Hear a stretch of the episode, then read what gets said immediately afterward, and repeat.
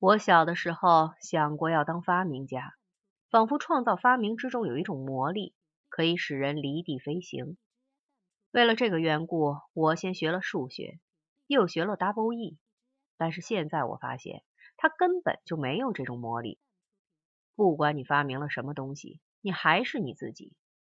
它的一切魔力就是使你能造出一架打死人的投石机。但是我现在也结了婚。经常和老婆坏一坏，这说明我长大了。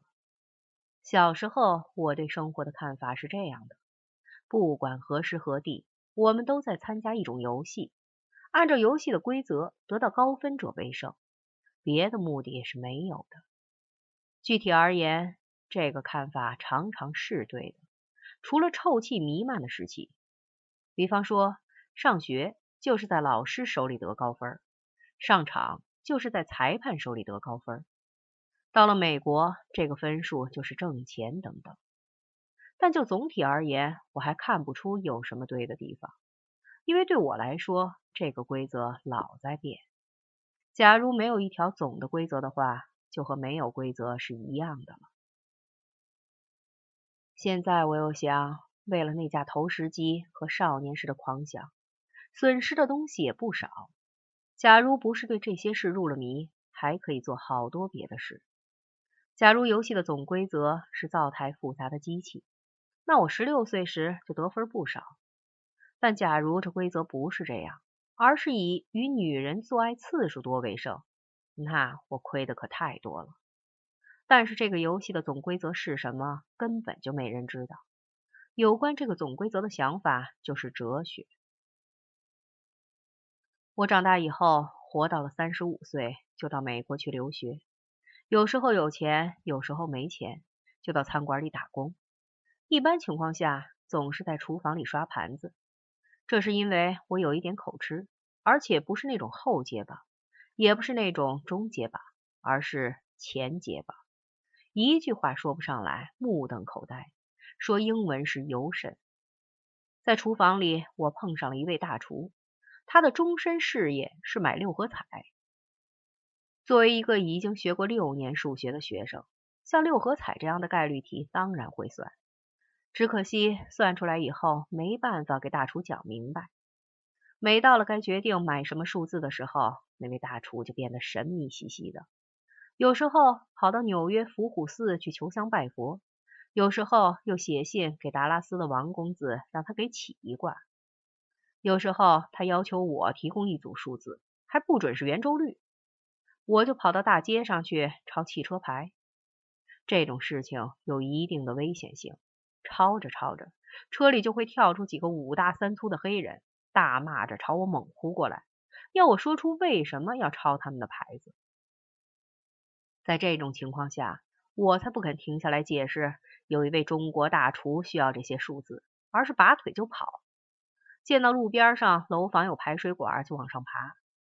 幸亏这些人里没有体操队员，也没人带着枪。这种事儿不用我说，你就能知道，是比老鲁要抓我要命。所以我老向那位大厨解释说，六合彩里面是没有诀窍的。假如有诀窍，那也不是我能知道的。但是他只用一句话就把我驳倒了。假如真的没有诀窍，我怎会相信有诀窍呢？就是因为不能驳倒这个论点，说别的就没有用处了。比方我说，假如我一抄车牌子就能抄上下期的六合彩，那我干嘛不去买下期的六合彩？他答道：“谁知你为什么不去买？”我就要犯前街吧。照他的看法，那些中彩的一定是发现了某种诀窍，因而发了大财。当然，像这样的诀窍，谁也不肯说出来。再说。说出来就不灵了，没准儿这种诀窍是在电话本上看来的，或者睡觉时梦到的，也没准儿是一年不性交，或者是买彩票之前性交。还有人说这诀窍是吃掉老婆的月经纸，当然是烧成了灰再吃。他还说最后一条他已经试过了，不大灵。这倒使我大吃一惊。看他头发都白了，老婆怎么还有月经？后来一想，谁知道他吃的是谁的纸？那纸是怎么来的？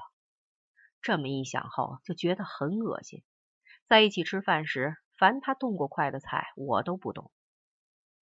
直到我回了国，该大厨还来信让我上大街上捡几张废汽车票给他寄去。但是我想，今后再也不用上那家餐馆打工，用不着再拍他马屁，就没给他干这件事。但是这些都是很后来的事了。当时最严重的问题是，那个大厨已经买了整整一辈子的六合彩，已经完全走火入魔，而他正是我的顶头上司。因为我不能直截了当的对他说你是一个白痴，所以直到我回了国。也没解释明白。我们家里的人说，小时候我除了爬炉壁，还干过不少其他傻事儿，比方说爬树摔断了腿，玩弹弓打死了邻居的鸡，逃到西山躲了三天才回来，等等。但是我一点都记不得。照我看，就算有这些事，也没有什么。我觉得高炉里有一个奇妙的新世界，自有我的道理。假如那高炉里什么都没有的话，我怎么会有这样的想法呢？这样的想法丝毫也不能说是傻，只能说有点不成熟。那时候我才十二岁，这比活到了五十多岁还吃月经纸可强多了。后来我认识的那位大厨也知道，吃那种东西对中六合彩毫无帮助，但是他还要打肿了脸充胖子，说那东西叫做红铅。是那家炼丹的材料，吃了十全大补。我还知道有一种东西，中医叫做人中黄，据说吃了可以健胃，那就是屎。但是我不敢提这种建议，恐怕他和我急。他后来换了一种玩法，到大西洋赌城去玩轮盘赌，一个月的工钱，一夜就能输光。照我看，这样比较正常。但是他很快又五迷三道，自以为可以发明必胜的轮盘赌法，经常在炒菜时放可以咸死老水牛的盐。而我是由他推荐到前台去当 waiter 的。你知道，我喜欢穿黑皮衣服，所以有几个怪里怪气的妞老上我台上来吃饭，而且小费给的特多。老板就说我有伤风化，把我和他一块开掉了。其实我在这件事上十足无辜。我穿黑衣服是童年的积习，我总是爬树上房，黑衣服经脏。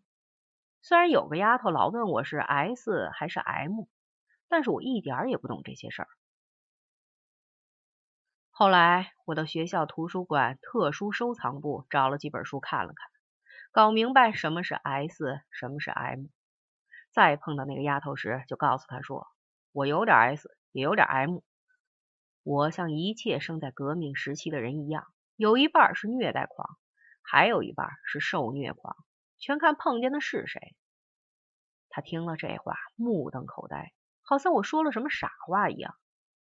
炸到美国时，竟犯这种错误，到加油站问哪有打气 （air），却问成了哪有屁股 （s）。但那一回却不是，我说的是由衷之言。现在我活到了四十岁，算算从九岁到四十岁的发明，多的简直数不过来。最近的一项发明是一种长筒袜，里面自有铁粉和卤化物，撕开了包装就发热，可以热四十八小时。等热完了，就是一双普通的长筒袜。我以为可以一举解决怕冷和爱漂亮的问题。我把这项发明交给一家乡镇厂生产。后来就老收到投诉信，告状的说，老婆早上穿上我的袜子时还是一个完整的东亚黄种，晚上脱下来，下半身就变成了黑人。这是因为那家厂子用过期的油墨把袜子染黑。不能说我的发明不好，我至今还保持了热爱发明的本性，但是再也不相信发明可以扭转乾坤。换言之，搞发明中不了正财。我长大后结了婚，然后到美国去留学。我在国内是学数学的，出去以后觉得数学没有意思，就在计算机系和 Double E，咱们叫无线电系注册。我老婆是学党史的，出去以后觉得党史没意思，就改了 P.E，咱们叫体育。除了上学，我们还得挣钱糊口。我老婆到健身房给人家代操，就此找到了她的终身事业。现在每天带十节操还嫌太少。他说，除了吃饭和睡觉，就想代操，站在一大群人面前跳跳蹦蹦。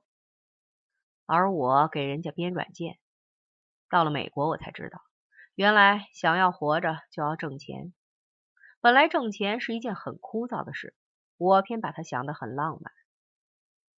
第一次从系里领来了编软件的活时，我想到，好，总算有了一个我施展才华的机会了。有关这一点，我有好多要补充的地方。自从长大成人，我处处不顺。开头想当画家，却是个色盲；后来当了数学系的研究生。导师给我的论文题目却是阐发马克思的数学手稿，虽然也挖空心思写了一百五十多页，但是我写了些什么，导师现在准想不起来了，我也想不起来了。打印稿现在找不着了，手写的底稿也找不着了，所以这篇论文写了就和没写一样，白白害死了自己好多脑细胞。简言之，我从来就没做过一件真正的工作。除非你把做豆腐也叫做工作，但是不管你把豆腐做成什么样，吃下去以后都变大粪，变不成金刚石。以上说明是解释我拿到那个活为什么激动。虽然那是个大型软件，好几个人合编，但是我想这样更好，可以显出我比别人强。越是这样想，就越是心绪纷乱，一行源码也写不出来。所以我就对我老婆说。你出门时把我锁在屋子里，我就是这样一个变态分子，但是我老婆一点没觉察出来。锁在房子里时，精力能够集中，所以我编的第一批软件极有诗意。李后主有词云：“红豆捉蚕鹦鹉立。”我的软件就曲折和弹性而言，达到了此句的境界。后主又有残句云：“细雨流湿光。”我的软件就有这么简约，别人编十行，我只用一行。等到交活时，教授看了吃一惊，这么短，能跑吗？我说你试试吗？试完了，他和我握手道谢谢。但是到了开支时，我的钱比别人都少，原来是按行算钱，真把我气死了。等到交第二批软件时，我就吃棉花阿现实。古诗云：“一个和尚独自归，关门闭户掩柴扉。”我的第二批软件到了这种境界。简言之，别人编一行，我就编了二十行。等到交活时，教授根本不问能不能 run，只说你这是捣蛋，就打回来让我改短。资本主义就是这么虚伪。等到拿了学位，我毫不犹豫就回过来。